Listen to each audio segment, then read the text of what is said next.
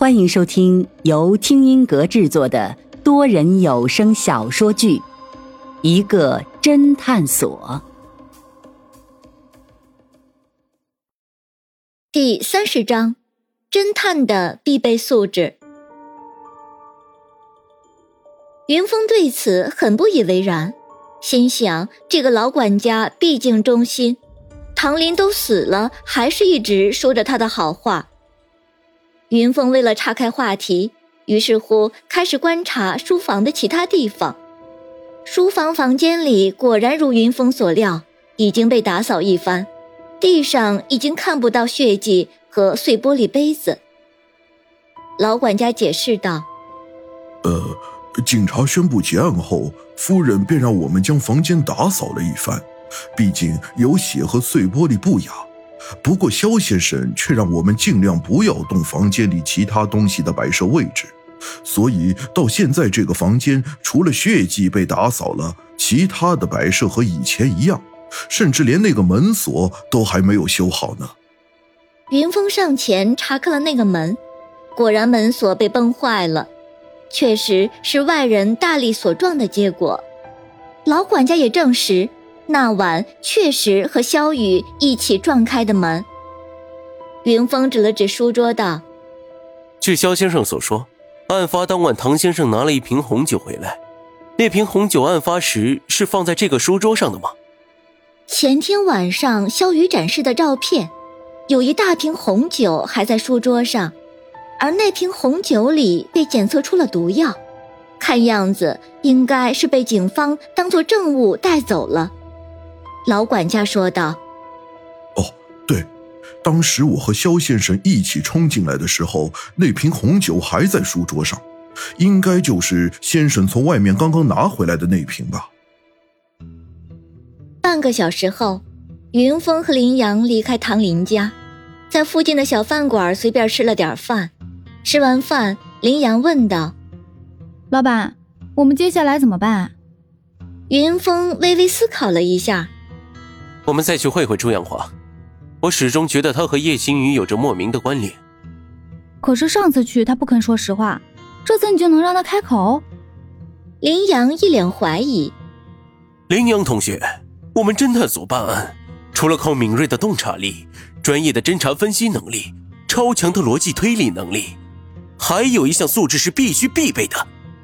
林峰一本正经的说道：“什么东西？不抛弃不放弃吗？”林阳一脸好奇的猜道：“不是运气。”一个小时后，云峰和林阳在朱阳华的修理厂里找到了朱阳华。再次见到云峰二人，朱阳华还是有点紧张，但是神情已经有点不耐烦了。怎么又是你们？我上次已经把该说的都告诉你们了。云峰拿出手机，调出叶星宇的照片，开门见山说道：“这个女人叫叶星宇，是唐林的老婆。我们现在怀疑她涉嫌婚内出轨，并同第三者谋杀自己的丈夫唐林。”朱阳华脸色大变，一脸惊愕，手指指着云峰手机的照片，声音颤抖道：“你说，这个女人是唐林的老婆？”云峰和林阳对视了一眼，看来这个朱阳华的确认识叶新宇，但是却不清楚叶新宇的身份。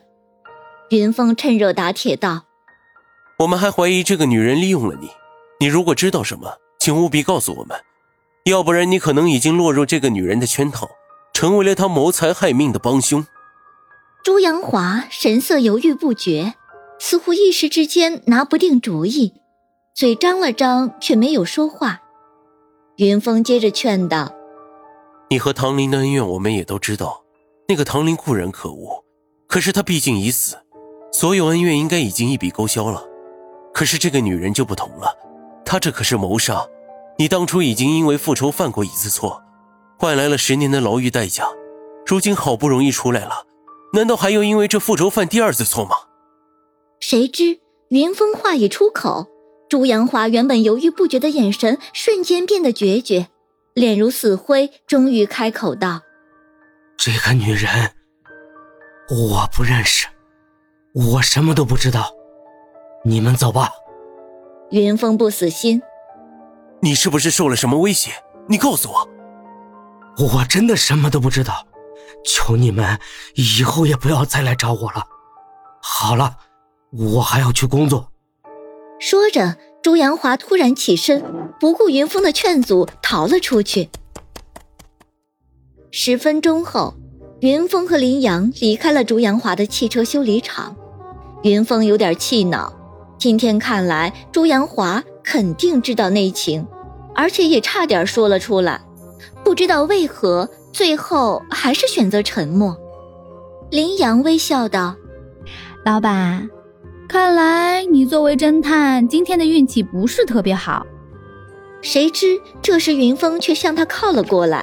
一把搂住他，林阳脸上一红，刚要挣扎，却听到云峰轻声说道：“别回头，我们又被人跟踪了。”林阳这才明白过来，原来云峰搂住自己是怕自己像上次一样，一听到有人跟踪他们，马上好奇回过头去。林阳心里蹦蹦直跳，禁不住瞪了云峰一眼，不但没有害怕，反而一脸兴奋道。那我们该怎么办？云峰依旧搂着林阳，边走边说道：“看到前面有个小巷了吗？我们装作看风景拐进去，然后躲在墙角。你不要做任何事，其他交给我就行。”林阳顺着云峰的指示向前看去，果然，二人在往前走一百米左右，有个小巷子，微微点了点头，道：“老板，你觉得会是谁跟踪我们？”不清楚。不过很快我们就会知道了。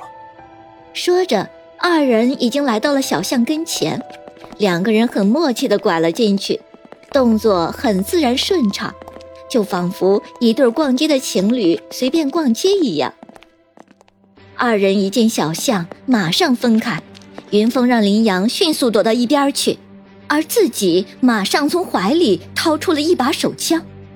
林阳一脸惊讶，轻声道：“老板。”你怎么会有枪？一般社会人员携带枪支是违法犯罪行为，只有配备公务用枪的警察或从事运输危险物品的人员携带枪支才是合法行为。云峰作为一个私家侦探，显然不具备这两个特征。那么他现在手里有枪，林阳自然很惊讶。云峰目不转睛地盯着巷口，看起来神情有点紧张。假的，为了吓唬人用的。林阳本来不怎么紧张，但是看见云峰少见的一脸严肃，被气氛感染的也开始稍稍紧张起来。